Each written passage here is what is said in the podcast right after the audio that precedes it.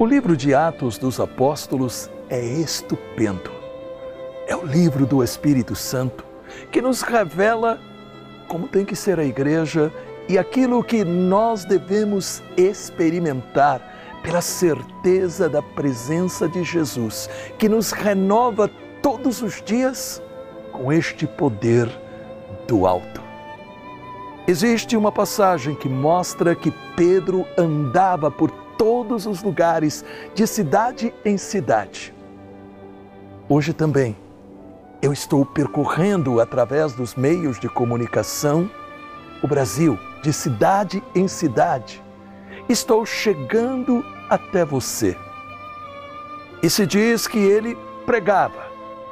Eu estou trazendo a palavra de Deus para você. Mas também Pedro realizava o efeito que Jesus mandou realizar.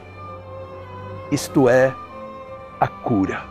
Aqui em Atos, no capítulo 9, versículo 34, Pedro chegou a um homem, Enéas, que estava deitado em uma cama, paralítico, e disse: Enéas, Jesus Cristo te cura.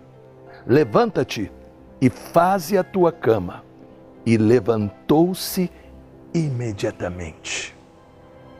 Por isso, neste momento, lá onde você está precisando deste poder, eu também digo como Pedro, agora, Jesus que está chegando até você por esta minha palavra, Ele está curando você.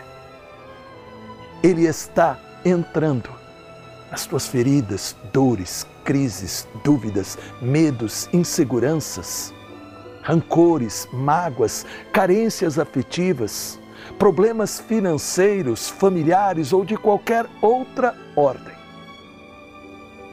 E eu te digo, levante-se destes seus problemas, erga-se pela fé crendo. A bênção de Deus está sendo confirmada. Isto significa seguir a Jesus Cristo. É muito mais simplesmente dizer eu tenho uma religião. A religião deve nos ligar a Deus. Mas ligar a Deus para quê? Para que a Sua presença em nós possa nos trazer a graça, a restauração, a transformação e, se for necessário, a cura, a libertação.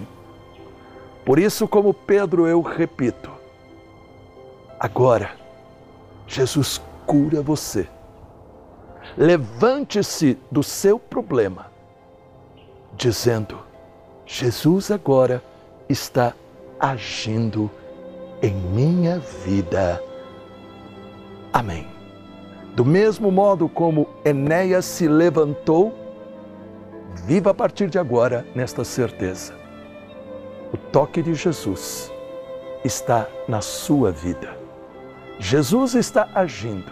E naquela hora em que você se sentir para baixo, diga pela fé: Jesus está tocando em mim. Creia e receba.